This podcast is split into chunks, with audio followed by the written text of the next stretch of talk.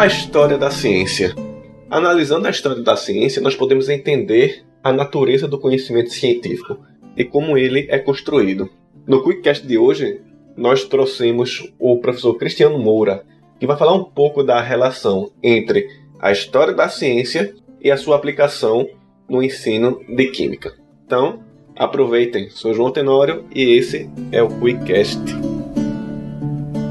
Bom, então vou começar me apresentando. Meu nome é Cristiano Moura, eu sou professor do Cefet do Rio de Janeiro, professor do ensino médio da disciplina de Química, né, para o curso técnico em Telecomunicações integrado ao ensino médio do campus Petrópolis e também, de vez em quando, dou algumas disciplinas na licenciatura em Física, na Engenharia, Química Geral, Metodologia da Pesquisa, essas coisas todas. Né? Minha formação, eu tenho mestrado em Ciência, Tecnologia e Educação, né, na área de ensino de ciências, portanto, e faço doutorado na mesma área atualmente, tudo pelo Cefet. Né? Minha especialização é em História da Ciência e Ensino, né? e é sobre o que eu vou falar um pouco com vocês agora.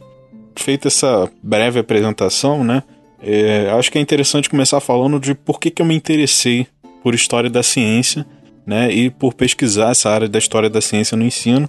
Né? É, inicialmente, né, eu entrei para o programa Ciência, Tecnologia e Educação com uma ideia de trabalhar eventualmente com CTS, né, que é a tríade Ciência, Tecnologia e Sociedade, de contextualizar é, a questão do ensino de Química, e, e, eu via, sempre vi um sentido muito político né, nesse fazer educativo, nessa questão de ensinar Química. Né? É, a minha ideia sempre foi sempre de como é que eu posso fazer né, esse ensinar Química ter mais sentido político para esses estudantes, né? Para que eles possam agir no mundo, para que eles possam utilizar esse conhecimento químico como uma ferramenta de transformação do mundo.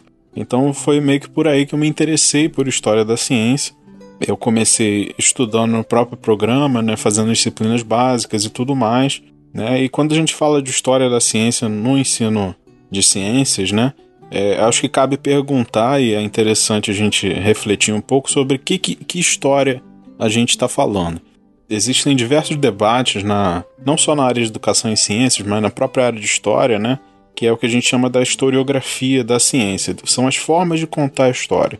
Né? Você tem várias formas de contar uma mesma história. Né? Então, quando você fala da história do Brasil, por exemplo, você pode focar mais em datas, pode focar mais nos fatos, você pode fazer uma história mais próxima do que a gente chama de uma microhistória que é você contar a história de um personagem com muitos detalhes e tudo mais. Então tem várias formas de fazer história e, portanto, tem várias formas de fazer história da ciência também. Então existe um longo debate acadêmico, né, sobre essas formas de fazer história da ciência e existem algumas formas que já são muito criticadas desde muito tempo na literatura, que é aquela história, por exemplo, que ressalta o fazer dos gênios. É muito comum, por exemplo, né, a gente abrir um livro didático especialmente os mais antigos, né, encontrar quando eles trazem, por exemplo, a história de Lavoisier, né, a história das reações químicas, né, de como é que as reações químicas começaram a ser quantificadas, né, pesado, o reagente e tudo mais. Então, em geral, né, quando a gente pega uma literatura mais antiga, a gente vai encontrar essas narrativas históricas muito focada na produção de gênios, né? Do tipo Lavoisier foi o grande responsável por fazer isso tudo. Então ele teve a ideia de fazer não sei o que. Nos modelos atômicos, quem estudou o modelo atômico no ensino médio é clássico isso, né? Que a gente vê isso muito como uma sequência histórica do tipo, olha, o primeiro modelo atômico com elétron foi o modelo de Thomson, né? O modelo do pudim de passas. E aí você vai criando pais, né? Vai criando gênios e pais. Por exemplo, ah, o pai da história da hereditariedade é o Mendel. Né? É o Mendel que teve a ideia de fazer isso, aquilo, outro, etc. e tal. E esse é um tipo de história que é muito contestado na literatura. E com isso vieram outras formas de, de contar a história que evitavam criar esses gênios, né? evitavam criar o Einstein genial e tudo mais. Mas que eventualmente estiveram focadas muito em como é que as ideias evoluíram ou, ou se transformaram ao longo do tempo. Né? Então, por exemplo, a história do conceito de força na física. A força, quando ela foi proposta, ela era pensada de uma determinada maneira. E esse conceito ele foi mudando e agora a força é pensada de uma outra maneira. o próprio conceito de átomo, né? O átomo, quando ele foi pensado, tem muita gente que trabalha nessa linha, né, da, da ideia de átomo. Quando ele foi pensado lá pelos gregos, era muito a questão da, da divisibilidade da matéria, e aí depois isso virou um problema experimental para o Dalton, por exemplo, e aí depois isso virou um outro problema para os átomos que a gente chama de átomos físicos. Que história é essa? É uma história focada que a gente chama de história das ideias, que é focada nos conceitos e tudo mais. Depois disso foram surgindo outras formas de história, por exemplo, uma história mais social. O que é uma história mais social? Uma história focada nas relações de poder, como é que determinados personagens ascenderam na história ou não. Então, por exemplo, se você pega esse mesmo episódio do Lavoisier, né, como é que ele quantificou as reações químicas e tudo mais, contada por um historiador da ciência muito conhecido chamado Bruno Latour, ele vai contar essa história de uma maneira mais como é que o Lavoisier estava, por exemplo, é, na Academia de Ciências de Paris, né, e como é que ele era um cara poderoso, como é que a esposa dele o ajudou muito na divulgação do seu trabalho e tudo mais. Isso é uma história mais social.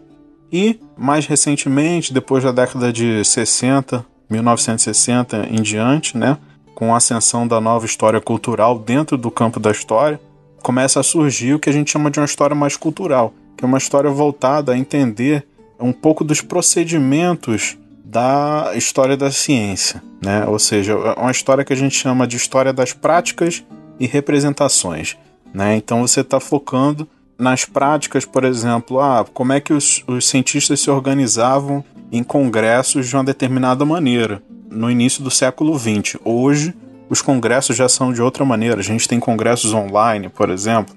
Os cientistas se comunicavam por carta na época lá do início do século XX. Hoje, os cientistas se comunicam através de e-mail, WhatsApp. Isso tudo muda muito de acordo com a cultura de uma época. Então, a ciência na história cultural ela é pensada como parte de uma cultura e não como uma cultura à parte das outras. É parte da cultura e não uma cultura à parte. Né? Então, assim, a gente tem várias maneiras, obviamente, hoje ainda. A gente tem pessoas que utilizam mais a história das ideias e conceitos, tem pessoas que utilizam mais uma história social, tem outras pessoas que se interessam pela história cultural Todas essas são vertentes historiográficas hoje possíveis para quem quer estudar a história da ciência, né? E é interessante que esse campo também vai mudando ao longo do tempo. Lá no início, nos primeiros historiadores da ciência, eles eram cientistas que se às vezes se engajavam nesse ramo da história da ciência, tentando escrever o próprio nome dele na história, né? E hoje é uma profissão que é muito feita por historiadores e tudo mais. Então é, tem essa diferença também. Bom, quando a gente fala da história da ciência, muita gente relaciona também com a filosofia da ciência e a sociologia da ciência. Então, hoje, quando a gente fala de história da ciência no ensino, muita gente utiliza HFSC História, Filosofia e Sociologia da Ciência no Ensino. Por quê? Porque quando a gente traz a história da ciência para o ensino, nosso, a, a nossa ideia ao fazer esse movimento é entender um funcionamento da ciência. A história da ciência não é a única forma de entender o funcionamento da ciência. Né? A filosofia da ciência também se dedica a entender o funcionamento. A sociologia da ciência também se dedica à mesma coisa. Então, a ideia quando a gente traz para o ensino de ciências né, a história da ciência, muitas vezes a gente traz, na verdade, um blend, uma mistura das práticas dos historiadores, dos filósofos e dos sociólogos, justamente para ter o quê? Para ter uma visão mais rica do que, que seria esse empreendimento científico, de como é que funciona a ciência. É claro que isso gera tensões, porque a forma que os historiadores trabalham não é a forma que os filósofos trabalham, não é a forma que os sociólogos trabalham. Então, é natural que você tenha essas tensões, mas em geral é um campo muito rico que internacionalmente né, é conhecido como STS, que quer dizer, não é exatamente uma coisa não é exatamente igual a outra, né? Mas a gente tem um campo muito rico que é o, o campo do STS, que é o Science, Technology and Society, ou Ciência, Tecnologia e Sociedade, que se dedica a, usando a história, a filosofia e sociologia, entender o que, é esse empreendimento científico. No Brasil, essas coisas são um pouco mais afastadas. O CTS, né, traduzindo para o português, Ciência, Tecnologia e Sociedade, em geral tem uma tradição mais própria em relação à história da ciência no ensino. Isso pensando no, no caso do ensino das ciências. Sem dúvida nenhuma, é um tema que faz emergir tensões entre o que querem os historiadores da ciência e os professores de ciências, né? É, às vezes, né, os historiadores eles têm as suas práticas, né, a sua forma de pensar a ciência e tudo mais, bem diferente do que um professor tem ao trazer a história da ciência para a sala de aula. Então, sem dúvida nenhuma, é um campo que tem muitas tensões, especialmente aí entre os historiadores da ciência e os professores das ciências, os pesquisadores em didática das ciências e tudo mais. Mas eu acho que vale a pena a gente juntar esses campos, né? Porque é um campo que tem muito potencial, né? Um potencial de você, novamente retomando lá o início, né? Entender a ciência no seu contexto, né? Entender a ciência como uma, uma produção humana e por ser uma produção humana, né? É, é repleta de erros, mas é repleta de acertos também é repleta de respostas, mas é repleta de, de não respostas, de, de perguntas que não são respondidas e não serão respondidas. Né? Então, entender a ciência como essa produção humana é algo que vale o risco. Que vale o risco de, às vezes, você tentar usar e o historiador andar olhar com cara feia para você, né? Mas é, a gente vai levando. E, basicamente, para terminar, né, que esse áudio já está bastante longo, a sala de aula, né, quando a gente traz isso para a sala de aula, isso tem um potencial enorme. É um campo que ainda tem muita coisa a ser feita, né, porque imagina só o, o quanto de história né, a química, a física, a biologia não tem. Então, assim, não é nem para todos os temas que a gente tem uma história já consolidada, ou seja, que os historiadores já se debruçaram sobre isso para contar essa história. Então, para a sala de aula, a gente ainda tem muita coisa para fazer. Então, quem se interessar em pesquisar isso na didática das ciências, sem dúvida nenhuma, sempre tem o que ser feito. Né? É um tema é, bastante amplo, né? um tema bastante rico, que exige muita dedicação, sem dúvida nenhuma, mas outros temas também exigem muita dedicação. E é um tema profundamente, no meu modo de ver, um tema profundamente político, porque você inevitavelmente né, mexe com os níveis mais profundos né, do que, que significa produzir ciência. Você mexe com o entendimento de como é que esses cientistas, essas pessoas que às vezes a gente delega a eles um poder enorme, né, como é que eles chegaram a determinadas conclusões, como é que essa ciência se constrói, como é que é a relação dela com a sociedade de uma maneira mais ampla. Então é, é, é algo bastante rico. Né? Existem muitos relatos de aplicação da história da ciência na sala de aula.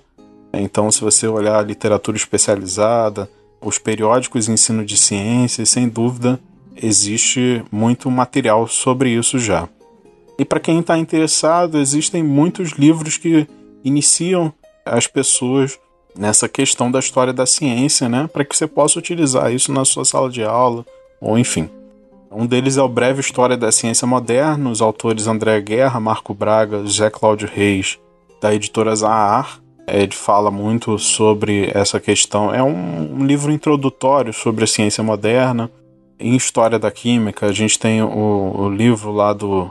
Eu não sei falar o nome dele, é o Mar, né? Mas enfim, se você procurar na internet, você vai achar uma pequena história da química. Né, um livro em três volumes, acho que tem dois prontos, o terceiro está sendo feito, se eu não me engano que é muito interessante também. E a gente tem muito mais literatura sobre isso, né? Então, fica aqui o convite, né? Encorajo vocês a, a procurar essa literatura, né? E, e enfim, é, a se aventurar por esse ramo da história da ciência sem medo. Pode ser complicado no início e tudo mais, mas é um campo fascinante, é um campo com muita coisa para ser explorada, né? E tá aí para quem quiser, tá certo? Um grande abraço.